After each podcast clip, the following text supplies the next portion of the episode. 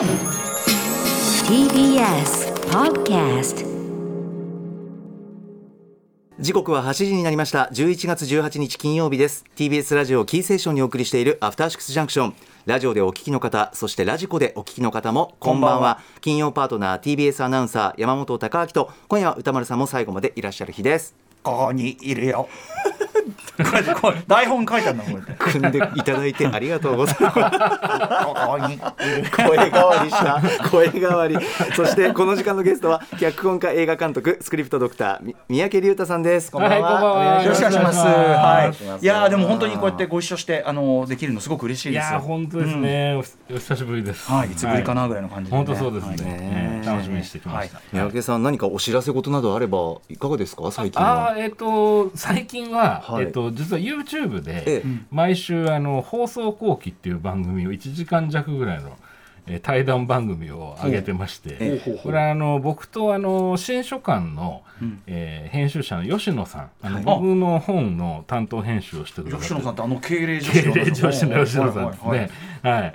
と2人で1時間近く対談する番組なんですけど、ええ。何の対談をしてるかというと、うんあの今あのオンラインで毎週土曜日に漫画家のためのプロット講座っていう授業をやってるんですけど、まあ、それが新書館さんプレゼンツっていうこともあって、うんうんうん。まあ、その日の扱った授業内容の、まあ、作劇のトピックとか、はいはい。えーそういう、まあ、例えば三幕構成とかねそういう話とかを中心に、まあ、今日こうだったねああだったりとか、まあ、その普段吉野さん漫画編集者なああのでそうですよね。その漫画家さんと接してる中でこういうことが起きるとかまあ、それに対して僕がリアクションしたりとか、まあ、そういうやり取りで結構コアな内容の、へはいあのーやつをあ上げてるんですけーうどんね、うん。うん。まあ、最近はそれとかですかね。漫画にうん。おけるね、編集者さんの役割ってほとんど映画におけるプロデューサーじゃないけど、うん。すごい重要じゃないですか。重要だと思いますね。うん。うん。そうか吉野さんのそういう面あんまり僕ね敬礼敬礼な面。敬礼敬礼な面しか知らなくて。あの僕がやってきた番組の特集史上最も何回とも言われるはい、敬礼女子っていう特集があっしかも途て中から靴下がどうのって話に変わってましたけど、もうもう本当わかんない。これいずれ私もまたまたこの番組をいつかはトライしたいと思います、前の番組でね何回かあったんで。すよあの吉野さんよろしくお伝えくださいませ。あ大丈夫ですじゃあじゃあこれ YouTube で。えそうそうですね。それでそのベーシックコースっていう10回のコースをまずやってて、で明日9回目で来週で1回終わるんですけどあの1か月ぐらいで年越してからエキスパートコースっていうのはもうちょっとこうなんていうんですかあのよりプロットに特化したというかリアルな割と細かい話、技術的な話をしていく講座が続いたりもするので、あのご興味おありの方はあの YouTube で三宅龍太でガイダンスで検索していただくと以前やったあの講座のガイダンス映像っていうのこれまた吉野さんと、えーまあ、あと熊谷さんというもう一人の方あの編集者の方いらっしゃるんですけど、その3人でやってる動画もあったりしますので、ご興味おありの方はぜひご覧ください。これ受講されてる方っていうのはもちろん漫画家。漫画家さんが多いですね、うんうんうんであ漫画家志望者さんとか、はい。あと編集者さんも結構いらっしゃいますし、うんうんうんあとそうじゃなくてその映画が好きな人その、まあ、例えばこの番組のリスナーの方えでえ受けてくださってる方もいらっしゃいますし、うんまあ要はその僕自身が漫画にそんなに詳しくないので、漫画の話はできないんですよ。うんうん。その漫画家の方がそのプロットが苦手な方とかね、はい。作劇が苦手な方が、どういうふうに考えていったらいいかみたいな、はい。それはまあ普段僕はそっちの方面の,、うん。あの映画とかテレビドラマでやってるので、まあ、それなんか少しでもお役に立っていただければというそういうコンセプトでうん。やってます。原作とかついてなかったらねね漫画の人って映画でいう、ええ。そのなんていうかストストーリー脚本演技演出全部全部やんなきゃいけないって。ことだから、うん。やっぱりちょっとねそのうちのどれかが増えてストーリーがあっても絶対ありますもんなんですよ。だから絵が見えてあいけると思って描き始めたら、実はそのキャラクターの感情の部分がまだ詰められてなかったとか、まあ、なんかの場面が見えてこれいけると思ったら話が止まっちゃうみたいなはいはい。ケース結構あるらしいんですよね、うんうん。ネームって呼ばれてる段階で。はいはいで一度漫画の形にしちゃうと直すの結構大変というかこう意識を変えるのが大変なんじゃないかということで僕らで言うと一度撮影しちゃってから 中身がっていう話になってもね。っていうことを考えれば確かに。そうなんです。だからその僕らが脚本を書くときにまずプロットっていう考え方をしているのを、まあおなるべくいろんな技術的なこととかお伝えして考え方ですね、あとお伝えしていくっていうまあ講座でやってて今212人ぐらいかな、の方が受けてくださってて、まあオンラインのおかげでやっぱりそのちょっと遠く住んでらっしゃる方とか外国の方とかもね、受けられるのでアーカイブも見れますし、はい。やっぱりリアルの講座とはまた違った良さがね、うんあるなとは思ってますけど。はい。はい。皆さんぜひぜひチェックしてみてください、はい。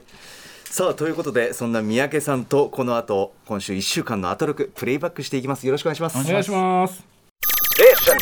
After Six Junction. ここからは1週間でお送りしてきた情報や聞きどころをまとめて紹介するアトロックフューチャーパストです。本日のお相手改めて脚本家映画監督スクリプトドクター三宅龍太さん。よろしくお願いします。お願いします。そして今夜は歌丸さんも最後までいらっしゃいます。I'm here 書いたの。台本組んでいただいて。では早速今週のアフターシックスジャンクションを振り返ります。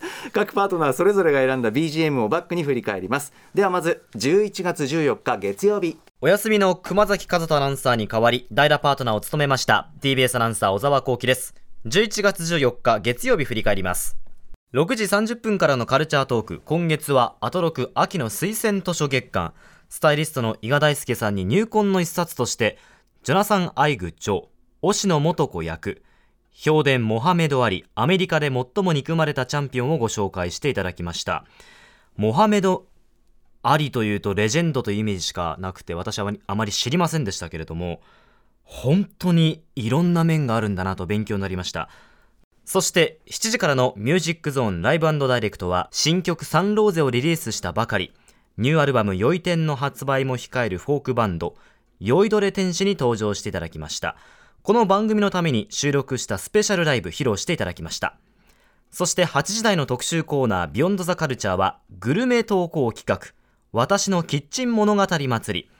リスナーの皆さんから届いた成功法じゃないけどこれがうまいんだというオリジナルの食べ方の数々を本日初の小説キッチンが呼んでるを発売した稲田俊介さんと一緒に紹介しました。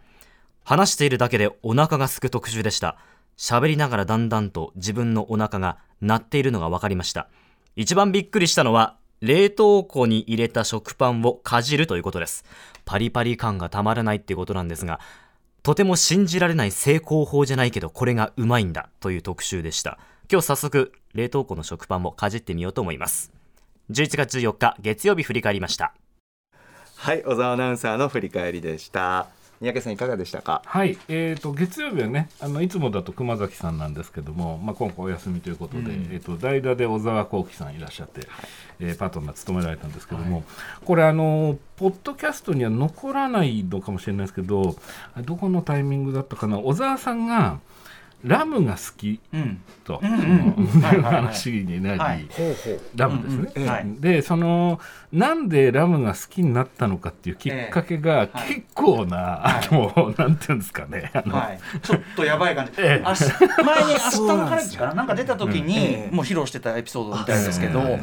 えっていうか。ちょっとねえっていうエピソーるドなでね。あのあの山本さん好みのエピソードですよ。本当ですそういやかかなりかなり近いと思いますこれじゃあタイムフリーのゾーンですねそうタイムフリーのゾーン。ちょっとごめんなさいどこのゾーンだったかはい、あのメールでそういうこと言ってましたよねっていうのが来てそこちょっと途中ポッとそれに対してこうポロッとおっしゃったんだけど、ええその冷静な口調なんですけどまあよーく聞いてると結構な感じの、あらららら。あのあらあらっていう感じの、あのあのだからそうなんていうかなすごくね綺麗にさちゃんとこう話すちゃんとした青年感のまま来てるから逆に際立つ。ああれっていうかこう本当にちょっとあちょっと怖いっていうか感じがする。なんか一言なんかねこう聞いてて「あ」の後に点々が入ったニュアンスがこうこっち側で「あああっていう感じで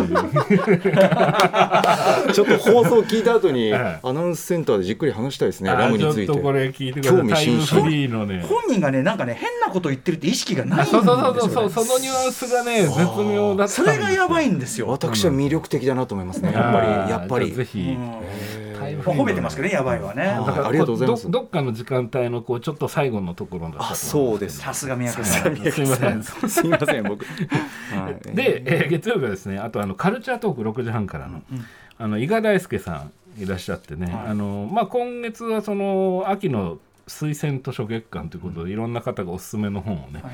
紹介されるわけですけども伊賀さんはモハメド・アリの評伝と。うんいうことだったんですけども、まあ、これがね伊賀さんのその体温というか、うんうん。すごい熱かったですね。はい確かに。うん、紹介のされ方が、はいでまあそれがやっぱすごい面白くてね、もう絶対読みたいなっていう、うん思いを感じましたけどね。はい。うん。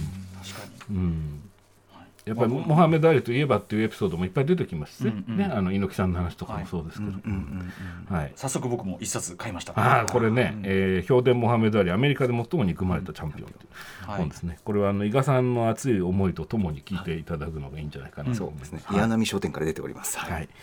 えー、で、えー、と8時台の来ました。特集ですよね。こちらメールいただいております。ラジオネームキラキラ星さんです、えー今週印象に残ったのは月曜の特集コーナー私のキッチン物語です、まず食べ方が紹介される時の歌丸さんたちの反応が最高でした。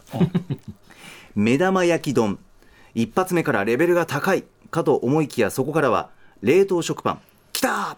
ーもんじゃにいちごシロップとカレー粉。ん?ん?んうんうん。カルパスを着ているダウンに入れる何それ。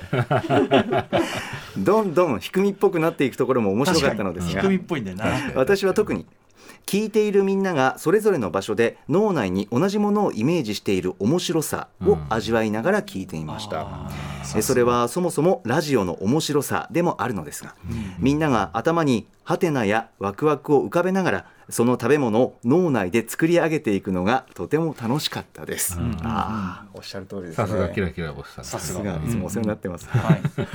そう確かに。あの、このコーナーは、まあ、要はその、えー、と稲田俊介さんがゲストでいらっしゃって、まあ、要は日常的な食事ですよね、あの何かこう手の込んだ大掛かりなものというよりも、はい。日常的な食事の中で、がリスナーの皆さんでこうなんかこだわりの食べ方とか、オリジナルの食べ方ありますかっていうのを、まあ、投稿はい。を呼びかけているということで、まあ、本当にねこれ投稿コーナーの面白さがギュギュッと詰まったおー。1時間だったなと思って僕もすごい楽しく聞いたんですけどとで。やっぱりその投稿内容も面白いけど、その提案に対してやっぱりその歌丸さんなりあの小沢さんの。そのハテナマークが浮かぶのが、音なのに分かるっていう。のそう。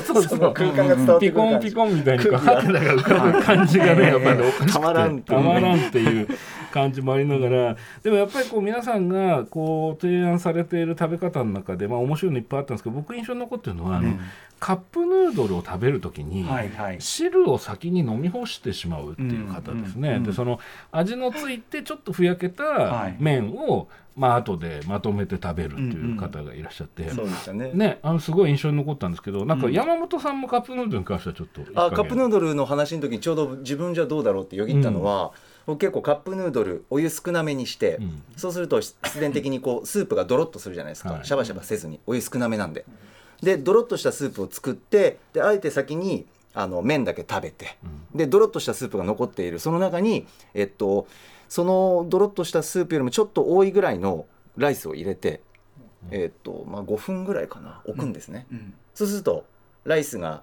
そのドロッとスープをちょっと吸ってはあの本当にオリジナルのリゾットいうんうん。ができるんで、うん。なんかそのオリジナルリゾットを作った自分に満足しながら なんかこう味わう。満足しながら味わう、まあまあまあ美味しそうだよね。素晴らしいリゾットになります、まあラーメン屋でねご飯入れてリゾットにして食べてくださいありますけど。そうですね、うんうん。だから最初のお湯の量だけベストなそそれが一番大事なんですよ、うん。お湯の量。どんなスープを作るかなんですよ。だからシャバシャバすぎてもリゾット感もないし、ドロンドロンでもなんかちょっとこう違うなってもっさりしちゃうなって、そこのお湯の量をあらかじめあの自分の中で皆さんご自身の中で決めていただきたいなって 思いますけどもすっごく繊細だと思いますお湯の量が。自分で見つけた、まあ、じベスト。だからおじやのさ、その鍋のさ締めのおじやのさその水気ってやっぱり人によって水気多めなのか少なめなのかで分かれるじゃない、やっぱそういうことですよね、そういうことですね。うん。はい。あとはいかに我慢するか、何分我慢するかです。ライスを入れてかあら混ぜてから、すぐ食べちゃダメ。そうですね。すぐどれぐらいで食べた方がいいのかな、ベストなのかな。その米のこうスープを吸い加減というか、やっぱ好みがあるんで、米がちょっと固めの人好みの人もいるし、すっごいもうパンパンにスープを吸った方がいい米だっていう人もいるしっていう加減を皆さんであの探っていって。なんてすごい提案色が強いですよね お好みでっていうことですね。まさにこういう感じだったんですよね、この特集は。それが僕はよぎりましたね。皆さんのこう熱い思いが結構ねもうメールの中にギューッと入ってて、で僕はあと面白かったのはあの箕輪田プロデューサーはがい。の話としてその冷やし中華を具だけ先に食べるっていうのがあるよねっていうような話を歌丸さんがされた時に、はい。ゲストの稲田さんが、はいわかるーってお言ってっしゃったんですよ。ねえとかなってね。そうその時の空気も良かったんですけど「えわかるあれ認められてしまった」みたいな、でもやっぱ確かにそのオードブル的なものうん、前菜とまあご飯あのそそばですよね。でも私もわかります。はい。本当？ああそう？わかります。あのあと試してみたいなってちょっとよぎったのは、ちょっとあのビールでもお酒でもちょっと飲飲みたいなと思った時に冷やし中華買ってきてあの上に乗ってるトッピングだけつまみにして食食べてあと締めであの締麺めにしては麺多くない？麺だけあのさ同じ味だけが続くくだり長くない？ああそうね。それはなんかこうアレンジ次第というか、七味かけたりとかお酢かけたりとかあーあじゃあやっぱその味変はするんだ。コンビニの冷やし中華だとミニもあるのであー。ありますね。サイズ的にまあねまあね。俺ミノプラスは首振ってるそそれで言うとちょっとなおお店の冷やし中華ならまあ分かるんですけど、ええ。そのコンビニのとか自分で作るんだとすると、うん。これそもそも乗せなくてよくないですか？具材だけでいいじゃん。あそうですね。なのでコンビニのそうのせあ僕乗せるとは言ってないんですよ。失礼いたしました。あの蓋開けてその蓋にざっとこうもう具材あまあ乗ってるんで最初から。確かにそうだね。そう。もうさコンビニ行ったらされてるっていうか。もうそのそれ蓋のやつは置いて、はい。でこれはもうつまみを。そうですこっそうです。ちそそチャーシューとかもあるし。だけて、はい。なるほどなるほどいいですよね ちなみにカップヌードルそのスープだななんならスープ捨てちゃうその地域もあるってね。むしろアジアでは、アジアでは結構その食べ方はインドかな。あのインド、うん。そう。アジアではその食べ方は割と多い多いって聞いてて、それもそうなんだ。味付け程度に使うってういうね、ん。まあ麺自体に味が結構あるんで。確かに。っていう、その辺も面白かった、ね。はい。面白かった。なんか素材としてしかもそこになんかいろいろ入れていくことで味変も確かに面白くなるしそうなんですよね。やってみたくなりましたねやっぱりね。そうですね。だからリスナーの方の提案を稲田さんがプロの視点で、そのどういうふうにこう解説するかって面白さもあったりするので、まあ、いろんな聞き方ができるコーナーだしあと聞いてると自分は何かあったかなってやっぱすごい考えるんですよ、ありますねその時間がまた楽しかったりいいですよね、はい小沢アナウンサー結構意外だったのがフライドポテトを温め直してあれ多分オーブンかなんかだと思うんですけど、うん。しなしなっとしたフライドポテトをもう一回温め直してカリッとしてって言ってなんかなんか勝手なイメージでああそういうことも結構チャレンジするタイプなんだと思いました。なんかあんまりしなさそうしな感じいろいろしてるんだなと思って、さすが。あるじゃんっつってね。あれもあとさ面白かった伊勢崎市のさ、もんじゃにいちごシロップとカレー粉がデフォだ、うん。伊勢崎市ではデフォ。そう。うんそれ本当なのこれ。あえー、と番組公式古川なんですけどもあの放送の後に伊勢崎出身の知人から猛烈な長いメールが来まして、ええでちょっと引用しますと怖いね「もんじゃかっこ甘辛」っていうんだそうですが、うん。これは伊勢崎市民にとっては常識中の常識ですと。で高崎にずれると全く知らない。ー。なんならもんじゃ食わないらしいんです、うんうん。この人のお母さん高崎出身でもんじゃの存在すら知らなかった、うん。ただい駄菓子屋さんとかに行くと完全にメニューの中に甘辛って書いてるものがあって、それはいちごシロップとカレー粉なんだそうです、ん。で甘々っていうメニューもあって いちごシロップのダブルだそうです、はい、で完全に甘いものとして食べるそうです。甘いおやつとして。へー。カラカラだクレープだね。ああーなるほどなんかクレープ思い浮かばないのか。えでも待って待ってカレー粉って書いてあるけど。あ甘辛甘辛。ああなるほどね。ちょっとおやつなのね。おやつですでもさあじゃあじゃあじゃあそもそもいちごシロップとカレー粉がはい。おやつ的な意味で美味しいのかな？そこにまず違和感あるじゃん。カレーでも稲田さんが、あの100歩譲って、ん。あのシロップはあるかもしれないって言って、うんうんうんうん。いでもいちごかなみたいなことをお っしゃってました。ね。調べるとね写真出てきますんで、うん。赤くなってますよ、ね赤くなって。で伊勢崎だけなんだ。椅子だけ。だけ興味深いなあ。ありがとうございま地域ごとのねなんか食べ方っていうのも知りたいですね、えいっぱいあるんですよねこういうのがね。ですよね、はい、さあ続きましては11月15日火曜日です火曜パートナーの宇垣美里です。11月15日火曜日振り返ります。6時半からのカルチャートークはアトロク推薦図書月間。小説家の柚木あさこさんにおすすめの一冊をご紹介いただきました。え柚木さん本当に好きなんだよな最新作「とりあえずお湯沸かせ」は笑いながらも怒りの力が湧いてくる最高のエッセイ集おすすめですそんな柚木さんおすすめの「私のペンは鳥の翼」早速ポチりました。読むことで私も遠い異国で戦う女性と連帯したい。7時からのミュージックゾーンライブダイレクトは番組月1レギュラー TRF のリーダーで盛り上げ番長の d j k o さんに赤坂のスタジオから30周年ライブやります。TRF ミックスを生披露していただきました。そして8時台の特集コーナービヨンドザカルチャーは太宰ってめっちゃ笑えるな。教科書に載らない方の太宰治入門。太宰作品の笑いの特徴を分析している近代文学研究者の斉藤正夫さんに笑える太宰紹介していただきました。いや本当に太宰愛おしすぎる。なんだこのダメ可愛い人は。読みたい作品どんどん増えちゃった。また山本さんの朗読も太宰のめんどくさみがにじみ出てて最高したね。ほんと尊敬する憧れの先輩ですね。何最後の？えーっと畳みかけとにかく宇垣アナありがとうございます。ありがとうございます。すごいね。半笑いでの。元気してるかな？久しぶりに会いたいな、はい、さあ火曜日ですが、皆さんいかがでしょうか、えー火曜日はですねあのカルチャートークで、あの柚木麻子さんいらっしゃって推薦図書の話だったんですけど「私のペンは鳥の翼」っていうねアフガニスタンの女性作家たちっていう、でこれ早速聞いてすごい興味持って読んだんですけども、まあ、むちゃくちゃ面白かったです。ですあのー読みやすいんですね何しろ。一つ一つのエピソードというか、はい。が短くて、まあ、み10ページとかそういうぐらいなんですよ、でいろんな順番から読めたりしますので。であのー柚木さんがねその宇垣さんにぜひ読んでほしいっておそばんっていうエピソードを勧められてたんですけど、まあ、ここれとかもテレビキャスターの話。そうなんです、はい。あのすごく面白かったんで、あの本当にね、えーではおお二人のやり取りそれからその歌間さんとのやり取りっていうのも含めて聞き応えあるんでこれぜひということで,、はい。でなんで今私が焦ってるかというとこの後いろいろ仕掛仕掛けがですね待っててですね。えっとまずビ「ビヨンド・ザ・カルチャー」ですね。はいありがとうございます。はとんでもないとんでもない、えーこちらメールいただいております、えーラジオネーム GDP さんです、えー今週は火曜日太宰治の笑い特集が良かったです。何よりも解説する斉藤先生そして現在のお笑いに置き換えて説明する時の再現力が最高でした、おっしゃる通りでしたね、えーあと時間の都合カットされたとおぼしき山本アナの朗読金曜のこの時間で聞けたら嬉しいですということも添えていただきました。あの鉄面皮、はい。はい、歌丸さんも触れてくださいましたけど、はい素材はちょっと時間の都合上ということでこういったこともおっしゃってくださってます、はい。えっ、と宮家さんどうしましょう？もうぜひぜひそれを鉄面ここで。はい。はい。ぜひ。よろしいですか？すいません。えっ、と改めて鉄面皮なんですけど、あの長編右大臣実朝の執筆過程を説明すること自体を小説にした話。面白いな。ということです、では太宰治鉄面皮どうぞ。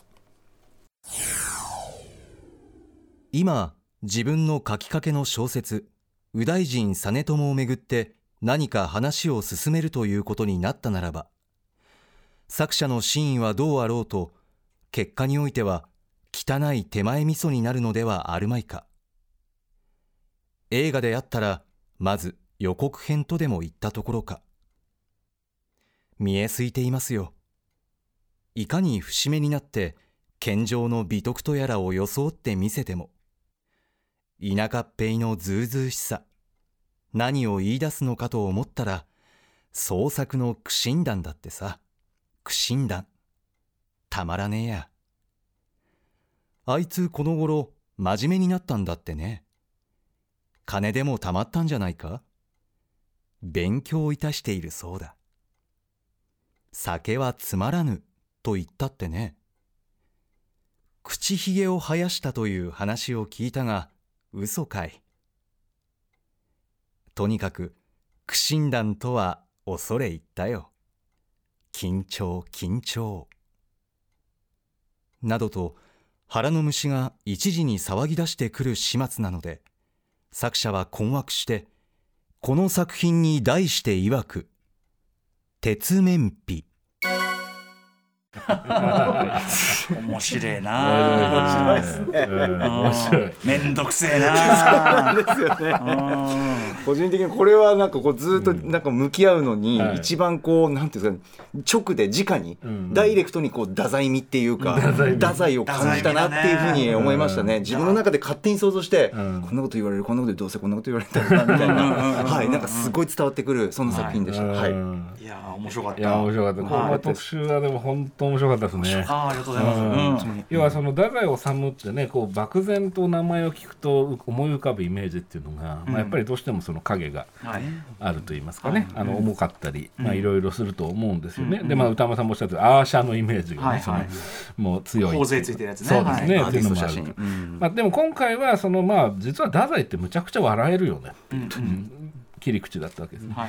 でまあ、でもその太宰のまあ研究ご専門されてる斉藤さんが、あのすごく分かりやすく楽しく、あの紹介してくださって、んそれがね、うん。入り口としてねそうそうすよね。こんな素晴らしい。エンタメの時間をっていうそうそう本当そうで,、うんでしかもその太宰の作品は今青空文庫でね、うん。あの無料で読めるっていうこともあるわけですけども、読みたくなる特集でしたね。あーありがとうございます。いや本当にでも斉藤さんね、うん。あのいやなんとかお願いできて本当に良かったなと思って、はい。いや良かったですうん。ね。これは森保君がねもう見事に見つけてきましたよああ、ディレクターそっかそっか、森保そうですよね。うん、おっしゃってましたね。まあ、あとその実験談とかね、うん。まあいろいろその個々の作品についてね、まあ掘り下げていくくだりとかもやっぱめちゃくちゃおかしくてね。そうそうそう。あまあ最初がメロスの話だったわけですはいはい、あメロスがね。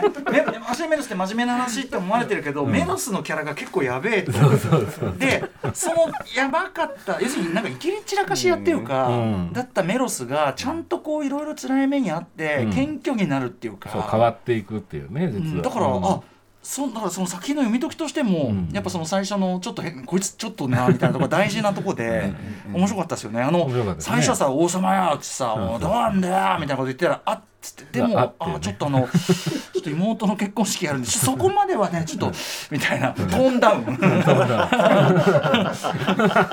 でトーンダウンからのあのまたちょっといきり出し返してもうちょっと友達置いてきますんで。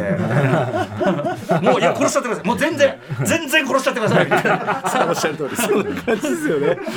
なんでしょうね。あの感じおかしみとなんか、うん。でも憎みきれない感じとか、ねそうなんですよね。斉藤さんツッコミどころと。がそうそう。あのこう笑えるように紹介されながらでもすごくそこにこう柔らかいというか、うん。なんそうかですよね。愛がね。はい。うん。なんですかね。人間味というかなんというか。そうそうそうそうそう、はそれがねすごい面白かったですね。ね。はい。いやいやぜひ聞いていただきたいなと思います、はい。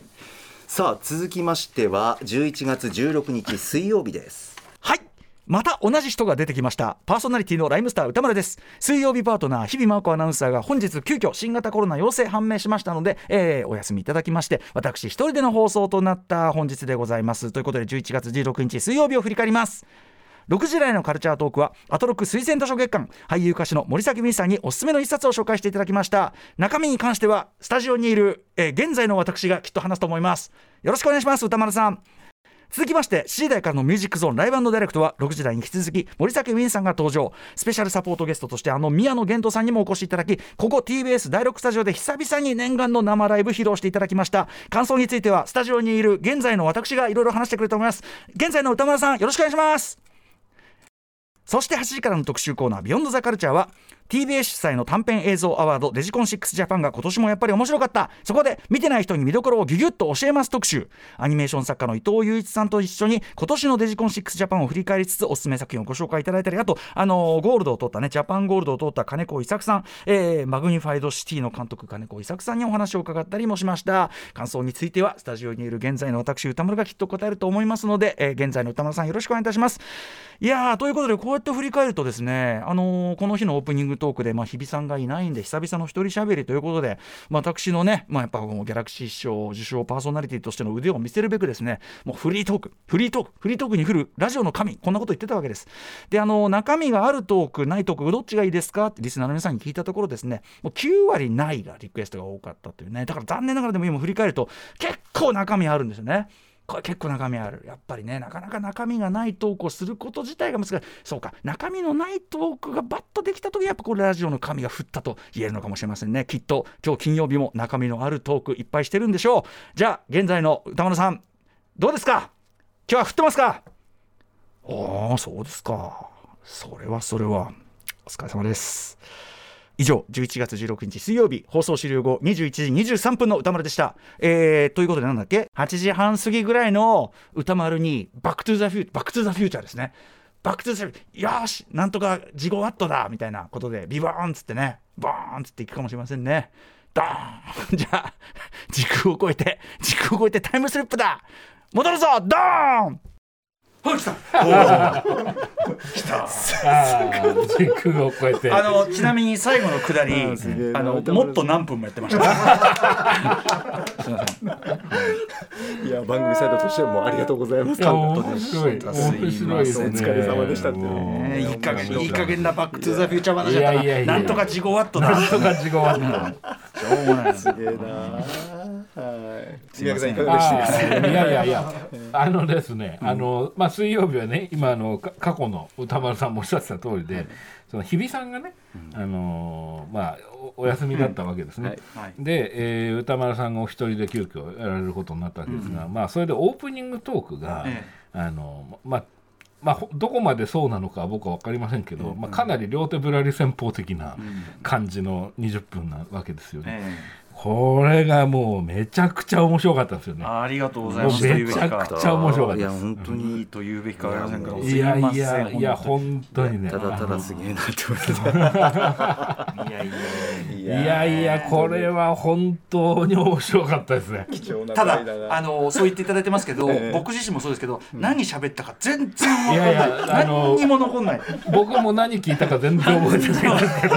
何にもだこれ、ね、やっぱ前日のね太宰治特集が悪い背中をしてしまいましたね。あおっしゃってました。ー太宰美が太宰うん。あれでいいんだみたいな。あれでいいんだってねおっしゃってましたね。太宰氏がねもし存命だったらラジオパーソナリティとして大成したんじゃないかって話でうんそうそうそう。そう。確か「オールナイトニッポン」とかそうそうそうそう。太宰治太宰治も同じように絶対面白い、うん絶対面白い。あー聞きたい。絶対面白いやつ、確かに確かに。うんいやこのねその20分間があの何が面白かったかというとその歌丸さんがあのラジオパーソナリティに求められる能力っていうのはそのピーキーな面白い話をすることじゃなくて気づいたら時間が過ぎていたっていう状況を作ることなんですって。ででその都度「はい何分です」みたいなこれはねあのいや面白かったんですよね。そうですかいやあの何よりでございますやっぱ聞いてたら本当にその通りに気づいたら時間経ってるんですよ。そう本当本当本当に。うん。そう。あれもうあもうこんな時間かみたいな。やばいよね。でも時間泥棒。だってさじ時間って人にとって一番大事なもんじゃないですか。人生で。それをさ気づいたら取ってしかも何も後に残さないってさ大泥棒ですよ大泥棒。いやいや笑いましたよこれは。本当に面白かったですね。勉強にもなったしな。勉強はしない方がいい力だと思って。勉強はしない方いがいい。や本当にこれでもね一応言っときますけどねたまにだからいいのよ。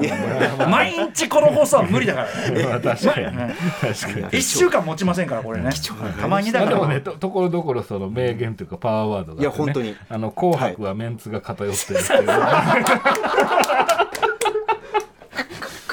これはねあの何の出ましたね話かっていうのはこれぜひ聞いていただいて。意外とあのアプローチで「紅白」について話したことなかったんで、えーもうね。わあ新しいところ結構なね感じでしたね。こういう話かなんだろうと思ったらパーンとパワーワードがね。お願い。したよってい。うことで。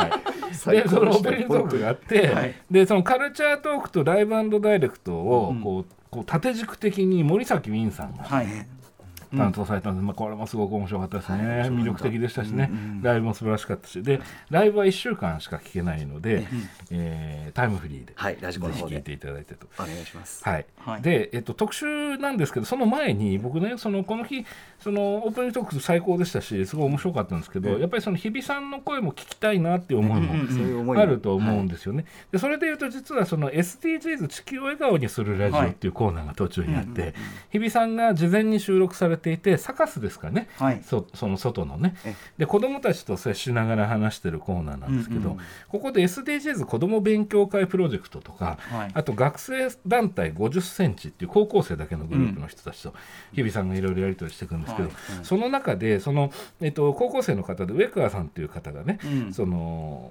実はお歌丸さんからすごく影響を受けて、はい。あの映画から学ぶ女の生き方っていう論文を学校に出したんですって話をされててね、これはすごいね。ちょっと感動的で、それに対して日比さんも。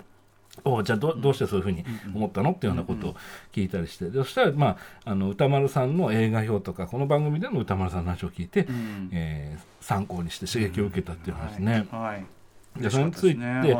スタジオで歌丸さんもそれに対してのコメントもされていて、まあ、そこの部分がポッドキャストに残ってるのかどうかちょっと僕わかんないんですが、あのぜひ合わせてね聞いていただきたいなよりによってこんな日にね。そうそうそうそれがまた面白くて。よりによってこんな日に。そうかそんなふうに言ってもらったのにあのオープニング聞かれちゃったのかっていう。そうそれがまたねおかしかった。っていういろんな面が人間にありますからみたいなね話されてる。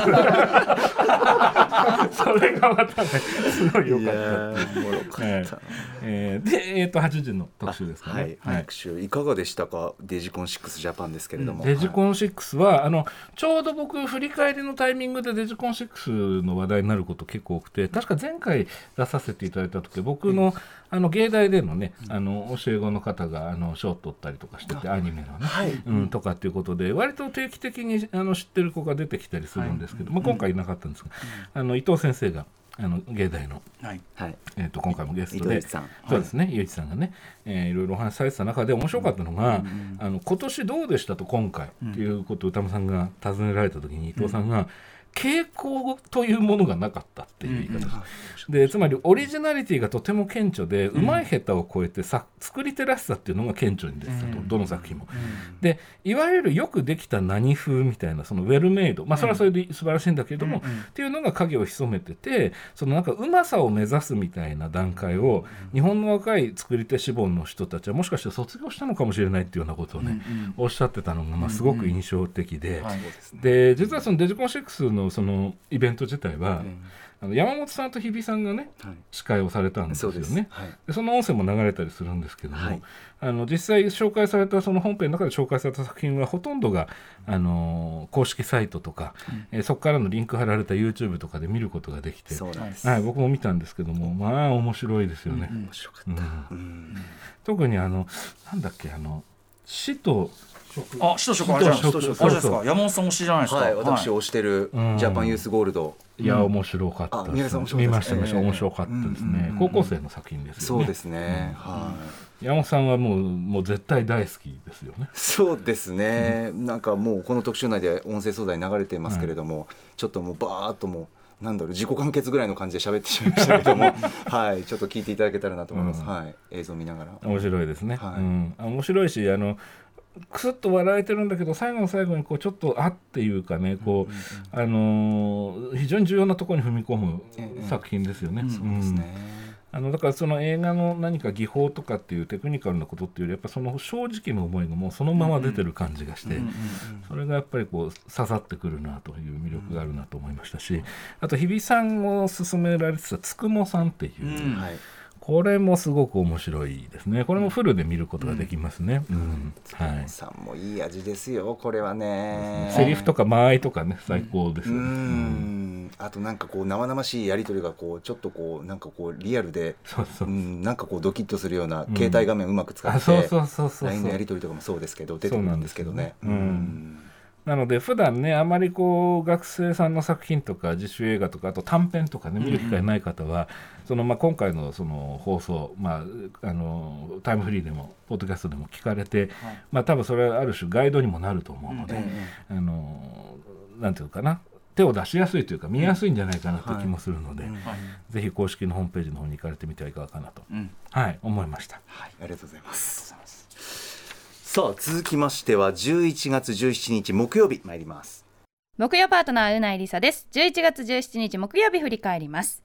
6時台のカルチャートークはアトロク秋の推薦図書月間。野良の読書家集団リバーサイドリーディングクラブの生間さんと片桐楽也さんが登場です、えー保坂和志さんのプレーンソングという本をご紹介いただきましたが何でもない日常がずっと続くお話ということなんですけれどもやっぱり日常を幸せだと感じられる感性とか感覚って一番大事だなと思うんですよね。現実を生きているにあたって。だから小説を通してそういった感覚っていうのは再認識できるんじゃないかなっていうふうにお話を聞いていて思いました。そして7時からの「ミュージックゾーンライブダイレクトはシンガーソングライターの黒川沙羅さんによるスペシャルライブをお送りしました。演奏と歌声のかっこよさに思わず聞き入ってしまうんですけれどもとにかく歌詞がとてもリアルでこの歌詞が今必要という方絶対いると思うんですよね。ですから音楽だけじゃなくてその言葉にも皆さんぜひ耳を傾けてください。さらに8時からの特集コーナー「ビヨンドザカルチャーは AI と音楽の関係最前線特集。日々進化を遂げる AI とアートの関係を探るシリーズ第2弾です。今回は音楽と AI の関係ということで自身もアーティストや DJ として活動する慶應義塾大学准教授の徳井直さんに最前線中の最前線のお話を伺いました。私はですね AI って自分とは関係のないところで頭のいい人たちが進化させてくれていてそしていつの間にか私の生活に勝手に組み込まれている入ってきているものだと思っているんですよ。だからこそどれぐらい徐々に進化してきたとか全く知らないし逆に今どこまで来ているかも知らなかったので改めて聞いてみるとあもうそこまで来てるんだという驚きのお話をこの特集で聞くことができました。ぜひ AI に興味のある方はこちらの特集聞いてみてください。以上木曜日でした。はい。三宅さんいかがでしたか？はい、えー、月いや月曜日ですね。木曜日はですねあのオープニングトークであのうないさんがあのおすすめの本を紹介されつつ、あのまあある件に関してのうないさんの率直な思いとか、強い思いを語る場面時間っていうのがあって、あの割とこの木曜日のオープニングトークってねこうそれこそそのゲラゲラって感じのね、楽しいことが多いんですけども、結構今回はうないさんが、あのしまあなんていうんだろうな。あの暗いわけじゃなくて、すごくこう熱のあるトークをしてるんですね。でまあそれと歌間さんとやりとりってこれはあのちょっと珍しい時間にもなっていて、ちょっと聞き応えがあるなとすごく思ったんであのぜひお勧めしたいなと。これからの男の子たちを進めていただきました。はい。そうですね、ん。はい。いやなんかライムスターのライブに行きましたというね、始まりから、はい。根津美術館を右っていう話から、ん。この推薦図書っていうこのやっぱなんなんていうんですかね、はあ、すごいアナウンサーだなと思いましたね。幅というかおねなん美術館を初めて右に曲がったんですよ。その先に何があるかは全く知らなかったんですよ。いや、ゴッド通りだよ。つって。掛け合い最高だし歌丸さんが何度言ってもいやいや根津美術館の方から行くんですよ なんかこう確かに行った方がいいですゴッド通りから行くと弁当屋のことをね、左折することになるんで、これは根津美術館が正解かもしれない。何分前からその話をしてない人がやっぱ幅が広い幅広いなと思ってねうんハッとしたというかドキッとしたっていうぐらい。で熱いし、まああとその率直な言葉で表現本当にそうですね。あのなんだろうこううなぎさんがほん本当に素直に喋っておられるなっていう感じでしたね。はい。はい。聞いてもらいたいなと思います。ははい。いえーでカルチャートークで、えーリバーサイドリーディングクラブのお二人生駒さん片桐さんいらっしゃって、えーまあ、これまた推薦図書の時間だったんですけども、あのすごく面白かったのが、えっとえープレーンソング保坂和志さんの。でまあ、猫と4人の若者のゆったりとした奇妙な共同生活を扱った小説ですということなんですけども、これあのししきりにそのフローっていう表現が出てきてですね、そうですね海外文学のフローとか。まあラップとかでね、普段そうですね。ラップのフローみたいなこと言いますけど。おっしゃってましたね。流れ。ででそういう話の流れからその片桐さんがその推薦図書のまあ部分的にではあるんですけど、まあ、読み上げるまあ、そのフローっていうのがまたええ。味わい深かったりとかして、えーもうちょっとねこうなんつったらいいんだろうなこう不思議なこうゆゆったりとしつつ、あのー魅力的な時間が流れてるなっていう感じが僕は受けたんですね。うん、はい。なので、ちょっとこのカルチャートーク、そう、これはあの音楽は、あ、でも音楽込みなんだよな、これは。あの、実はその日本語ラップ BGM 無金ネ問題って歌間さんがおっしゃってたやつがはい関わってくるからアーモン、チューライさんフィーチャリングね、千人賞。はい、かかってました。ね。はいだからこれはあれですね、タイムフリーがおすすめです、ねラジコの方でお願いしますはい。えーで、えー先ほどうないさんからのお話もありましたが、えっと AI ですね、はい。うーんとアートのこのシリーズですね、あのずっとねあのここのシリーズも実は僕ちょうどタイミングがあの振り返りのタイミングになることが多くて、ミッドジャーニーとか、あのねシナトラの話とかもありましたね。で今回はそのちょっと歴史的な話がまず最初に出てきて、はい。これびっくりしたんですね、その最初に AI が作った曲が1957年だっていうのが、本当にちょっとね、あのそこまで遡って歴史があるんだ。ちょっとびっくりしましたね。ね。うん、もちろん演奏しているのは人で、その、譜面を書いたっていうことらしいんですけど、まああの現代音楽っていう感じのね、あのちょっと不気味さもあるような曲でした気持ち悪いって感じでしたけど。ねそうでしたよね。ねその音色からの始まりで使われた特集でしたね。まず。そうでしたね、だからいろんなデータを与えてじゃあって言ってその当時の人工知能ちゃんが AI ちゃんが書いたのが、なんでこの曲なんだろうっていうのは、すごいそこが知りたいなっていうかねそこがミステリアスだしちょっと怖い気もするしな学理としては間違ってないけど人間はこうは並べないよっていう、そう。そこをしなんかねそこ結構あの不気味なポケットっていうかねうん興味深いなと思いましたね。でもなんかうどんどんねその要は人間の考え方をどの角度から把握するかっていうのの研究の違いでもあってどんどんなんかこうそういうこう数式とかその学理楽譜とかじゃなくてもっと大掴みでうんうん。音の感じとかはい。で掴むようになって今のそのなんか最新音楽はい。でやってるっていうのが意外とできてんぞみたいなのとか。うん。ヒップホップとかがまあやってきたことのうんうんうん。よりこうなんていうのかなもうビッグデータでやってるっていうか、はい。うん。とこもあってなかなか怖いなっていうかうん。面白いなっていうか、ねどこまで行くんだろうってなりましたね、でもやっぱ最後に良し悪しのジャッジだけは人間しかできないんでそうですね。ジャッジなんですよ、うん。その A と B のどっちを選ぶかこれは人間しかできないんですよ。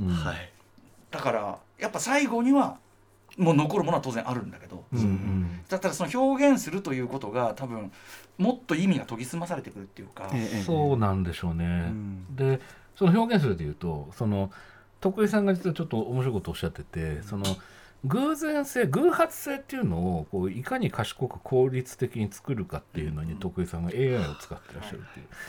でその歌丸さんがそれに対していい意味でのアクシデントその自分からは思いつかない間違いっていうのは実はクリエイティブだよね。っていう話をされてたんですね。で徳井さんがそれを踏まえてアーティストの創造性をいかに助けるかに AI を使っていきたいと。いうことをおっしゃっていてどうしてもそのあのこれ AI が作った曲ですよこれ AI が作った絵ですよっていうものを見たり聞いたり触れたりするとあすごいびっくりっていうのがまあ最初に来るわけですけどやっぱその AI とのコラボじゃないんだけど AI が人をサポートしていくっていう可能性、うん、っていうまあ共存していくというかまあ相棒なのか分かんないけどそういう可能性に向かっていく話なのかなっていう気がして、だからこのシリーズはなんかその AI の進化と同時にこのシリーズがこう時間を経過していく中で、こうなんかこう新しい道みたいなものがいろいろ聞けるんだったらね、もうどんどんこのシリーズまた続きも聞きたいなって思いましたね。うん。はい。なんかいい未来とかいい道を想像しながらね聞き続けていきたいですね。そうなんですよね。ね AI との関係で。はい。で今ちょっとあの自分でも綺麗に話をまとめすぎたなってちょっと思って、で一個そういえば抜け落ちてたなと思ったんですけどつまらない話のコーナーで。はいあのね流行語が生まれたんですよ今回。あのノーインフノォーインフォフォーミーっていうこのこれがあの 異常におかしいんですよね、うんこれ宇内さんからのね。でまあそれに対してまあ No info for me but good まででワンセットなんですよね、あそうね。宇内さんが。だから、あうんね。だからあれじゃないですか。ノーインフォフォーミーバックじゃないですか。みたいな。みたいな。顔だろみたいな。そう。でその顔 であの顔ってなんかで見れないんですかね？SNS とかインスタグラム？うん。インスタで撮ってる。インスタで撮る。後日あげます。後日ね。そう。いややっぱりこれは宇内さんの顔を見るとこまでで一つのコースだろうなっていう、あの顔と目っていうふうに宇多丸さんおっしゃってもうあたんでのねマスクしてるんで、まあ、顔っていうか実際には目なんだけど。目ですよね、うんあのノーインインフォフォーミーバックって顔をもう目をすごい見開いて だよねみたいな感じで押し付けてくる感じ。結局だから言い方でしょ。そう言い方言い方だし顔だし 落ちてねえけど、なんかその押し押し付け。押し付けだよね言われてる。宇多丸さんそうそうたまらないですよ。めちゃめちゃ面白い。言い方じゃんお世話になっております。話だっていうねそんなところ ありがとうございます木曜日でねあということで本日振り返りで紹介した各コーナーはラジコのタイムフリー機能スマホアプリラジオクラウド各配信プラットフォームのポッドキャストなどでもお楽しみいただけます。今週1週間のアトロク振り返りました。この後は来週1週間の予定まとめてお知らせしますでは来週1週間のアフターシックスジャンクションの予定一気にお知らせします。まず11月21日月曜日。6時半からのカルチャートーク。来週も秋の推薦図書月間です。月曜日のゲスト推薦人は月1レギュラー。新潟在住の覆面プロレスラースーパーササダンゴマシン選手です。7時は3人組インストゥルメンタルバンド jizue 登場。8時からは世界のストリートで支持を受けるカルチャーやブランドの魅力や歴史を紐解くアトロクストリートカルチャー講座ザ・ノースフェイス編解説は吉祥寺のセレクトショップジ・アパートメントのオーナー大橋高歩さんです。22日火曜日。6時半は声優エッセイストの池澤春菜さんが入魂の一冊紹介してくれます。7時のゲストは先月ニューアルバム「i4u」をリリースしたロックボーカリストデスロさん初登場。8時は映画史上最高のポップアイコンチャールズ・チャップリンの凄さや功績を現代的な切り口から紐解きます。解説は日本チャップリン協会会長で世界的なチャップリン研究家大野博之さんです。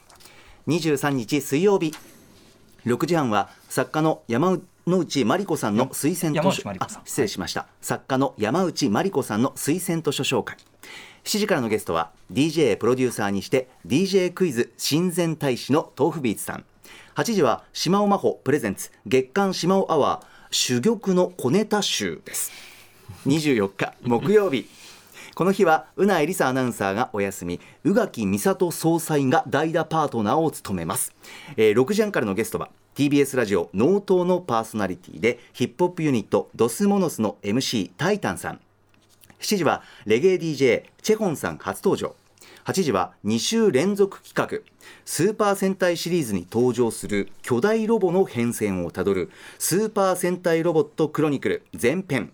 解説はボードゲームメーカードロッセルマイヤーズ代表の渡辺則明さんです。25日金曜日6時半の週刊映画辞表ムービーウォッチメンは「すずめの戸締まり」を評論。7時はヒップホップクルーキャンディータウン登場。8時は1週間の番組を振り返るこのアトロックフューチャーパストです。次回は人気覆面ブロガーの三角締めさん来てくださいます。ということで三宅さん来週はいかがでしょうか？はい、えー、とまずその振り返り三角締めさんいらっしゃるということで、その前のねその三角締めさんの振り返りがすごくね、あなんだろうなハートウォーミングだったし、うんあのうんなんだろうな彼も泣いてたけどこっちも泣けるというか、うん。うんすごく印象的。そうなんですよね。あのまあ瞬間湯沸かし器的なねこう あのいやー。そのススピード感ありましたけど、うん、だからその三角締めさんの振り返りっていうのは僕すごく魅力的っていうか、本当に楽しみで、ね。だなと思います。一緒に見たかった。はい、うん。あそうですよね。あの、いらっしゃる男性いらっしゃらないですはいそうねなんですよね。うん、あでもスズメの批評もすごく楽しみ。いやーね僕まだちょっと見れてないんですけど、もうね面倒くさいって言っちゃいけませんけども。うんやっぱこういう注目される作品になるとねまあまねかに。余計なって言っちゃいけませんけどけどね。余計な注目がね。うん、まあ確かにね。確かに確かにね。まあ頑張って戸締まりしていきたいなと。戸締まりしていきたい。頑張って戸締まっていきたいなと。そういう結論で。いやそうなん。だよね、うんまあ、あとチャップリン特集とか、あと戦隊もののロボット。僕ね戦隊ものすごい疎くて、あのデンジマンで止まってるぐらい疎いんです私も疎いです全然全然あ本当ですか、あの最後にロボットが出てくるっていうのはもちろん知ってますので、だからそその変遷を渡辺さんがねドロッセルの渡辺さんが語られるっていうこれはすごい楽しみだなと。間違いないでしょうね渡辺さん。ですよね。ねね残念ながらありがとうございました。しかも2週連続なんでしょそうなんですよ。何百体やるらしいですよ。2週連続ってすごくないですか？そんな 研究課題？そう。そうなんか年末に向かってくる中でね。After Six Junction.